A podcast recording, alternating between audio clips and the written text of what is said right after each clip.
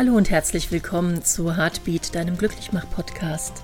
Ich bin Tina Sonita, deine Gastgeberin, und freue mich, dass du dir ein paar Minuten Zeit nimmst, mir zuzuhören und würde vorschlagen, wir fangen auch gleich an.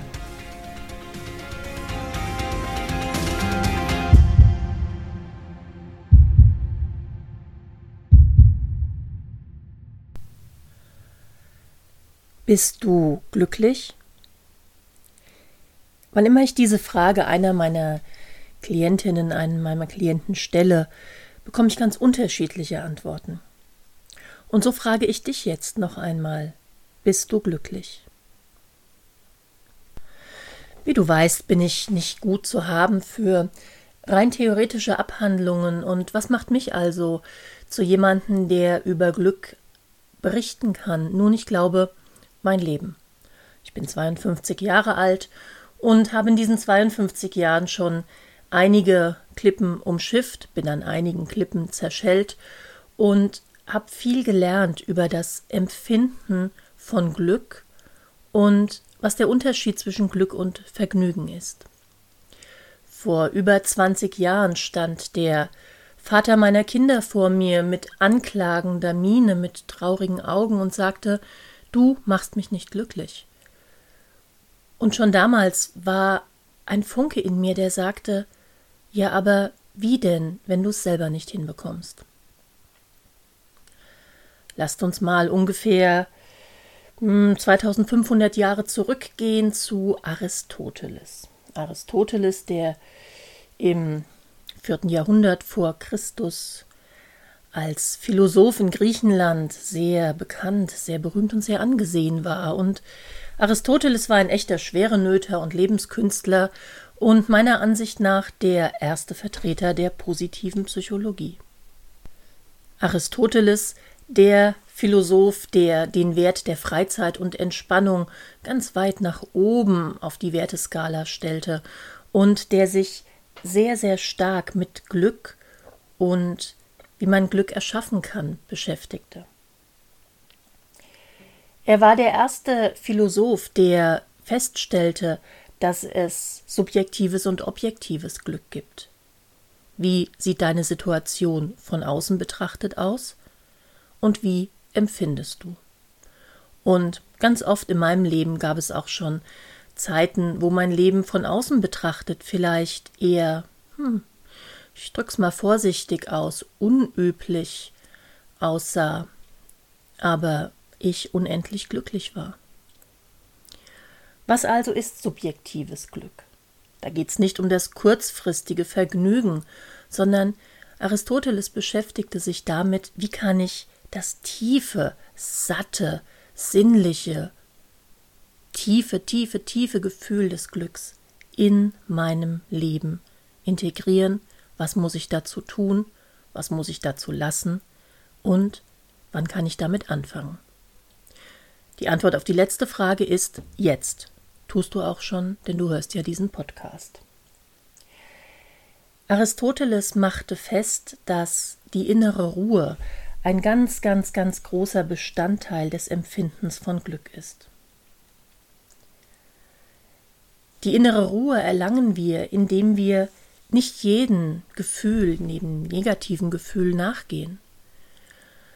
Um Glück zu erlangen, bedeutet das zunächst einmal, sich mit seinen scheinbar negativen Eigenschaften zu beschäftigen. Ich möchte dir auch hier ein Beispiel aus meinem Leben geben. Ich bin jemand, der recht temperamentvoll ist und das früher auch wirklich ausgelebt hat, nach dem Motto, wenn nicht pro Woche eine Tasse an die Wand fliegt, war das keine richtig gut gelebte Woche. Gefühle müssen tief, intensiv, laut und scheppernd sein. Ja, kann man so machen, muss man aber nicht. Ähm, ich habe dann irgendwann nur noch billige Tassen gekauft. Ich bin also jemand, der dazu neigt, wütend zu werden. Niemals im Ausdruck, dass ich gegen andere Menschen gehe, aber meine Wut kocht dann hoch und dann brennt die Sicherung durch und dann wird geschimpft. Das war auch beim Autofahren so, das war im Alltag so, das war in meinen Gedanken so. Ich war eigentlich der Hulk. Irgendwann habe ich festgestellt, dass diese Ausbrüche zwar sich nach Katharsis anfühlten, nach einem einem Ausbruch der Erleichterung schafft, aber das war gar nicht so. Es war so viel Wallung in meinem System, es war so viel negative Gedanken in meinem System, die mich noch viel zu lang beschäftigten, als der eigentliche Auslöser der Wut schon vorbei war. Ich bin auch heute noch jemand, der leicht mal wütend wird, aber ich erkenne genau die Verhältnismäßigkeit. Also orangefarbene Männer in Amerika machen mich immer noch manchmal wütend, aber wegen ihm würde ich keine Tasse an die Wand werfen. Wenn ich also merke, dass ich wütend werde, spüre ich einmal genau hin. Ist es wirklich wichtig, worüber ich mich aufrege? Ist es diese Wallung, diese Erschütterung meines Systems tatsächlich wert? Oder reicht auch ein kurzes Ah? Und das muss man üben. Hm. Diese Einstellung kommt nicht von selbst. Diese Einstellung ist etwas, was wir ausprobieren. Wir merken dann, es tut uns gut. Und wir Menschen sind so gestrickt, dass die Dinge, die uns gut tun, gerne wieder von uns angewandt werden. Es ist deine eigene Entscheidung. Es ist deine eigene Wahl, wann du heiß läufst, wann du dich von Rachegefühlen überwältigen lässt oder wütend wirst. Und wie gesagt, es ist Übung immer wieder hinzuschauen. Ist es wirklich meinem Glück zuträglich, jetzt dieser Wallung nachzugeben? Aristoteles hat fast einen Leitfaden erstellt, was Glück angeht, den du heute im Segment positive Psychologie finden würdest. Er sagte, wenn du glücklich sein möchtest, geht es vor allen Dingen darum, dich weiterzuentwickeln. Dazu gehört eben auch, ungesunde Gefühle zu transformieren, Bedeutung und Sinn im Leben zu finden. Er nannte es, man sollte alles in seiner Macht Stehende tun, um die bestmögliche Version seiner selbst zu werden. Aristoteles legte Wert darauf, dass wir uns immer wieder auf unsere positiven Empfindungen konzentrieren.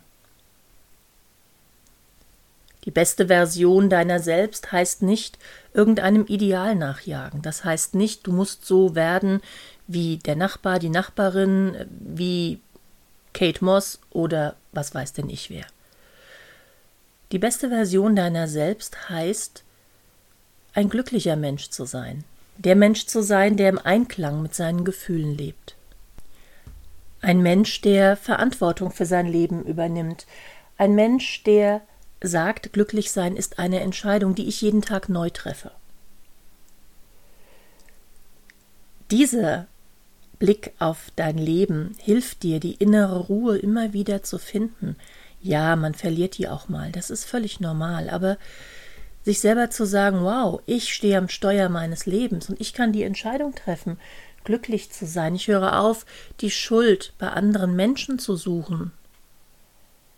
Es liegt in dir selbst dein volles Potenzial an Talenten und Möglichkeiten auszuschöpfen. Und der erste Schritt, und ihr wisst, oft ist der erste Schritt der schwierigste, ist es einfach mal zu versuchen.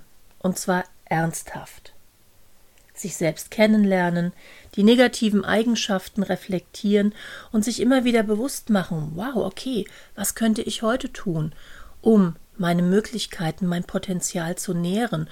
Und wenn du noch keine Ahnung hast, was deine Möglichkeiten und dein Potenzial sind, dann nähre dich selbst.